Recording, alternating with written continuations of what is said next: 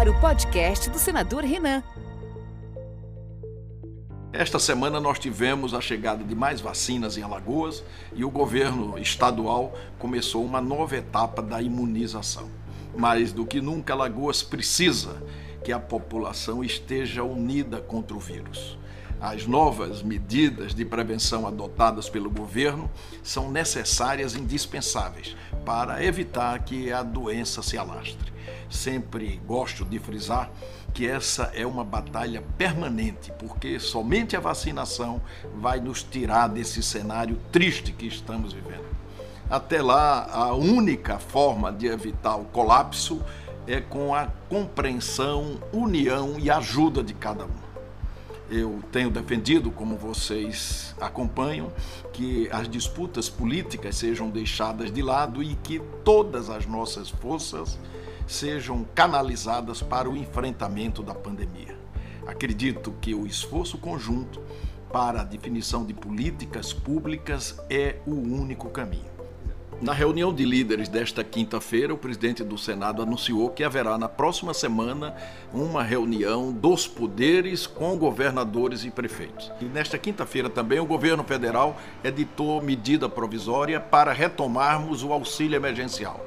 Há duas semanas nós aprovamos um crédito e retiramos esses 44 bilhões do teto constitucional. É preciso que esse auxílio compre a cesta básica para fortalecer o isolamento. Caso contrário, as políticas sanitárias podem ser insuficientes. No Senado, conseguimos garantir projetos que ajudam a evitar fraudes na vacinação.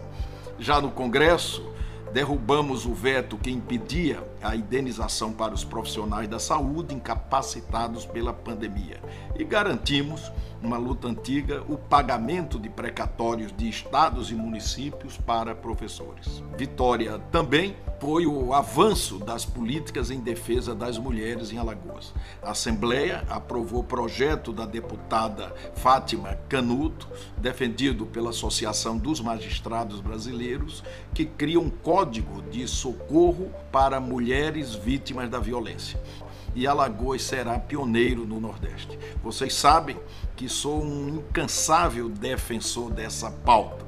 Como presidente do Senado, carrego o orgulho de ter aprovado a Lei Maria da Penha e a lei que tipificou o feminicídio. Essa é, sem dúvida, uma luta também permanente. Então é isso. Desejo a todos saúde e força para enfrentarmos esse momento.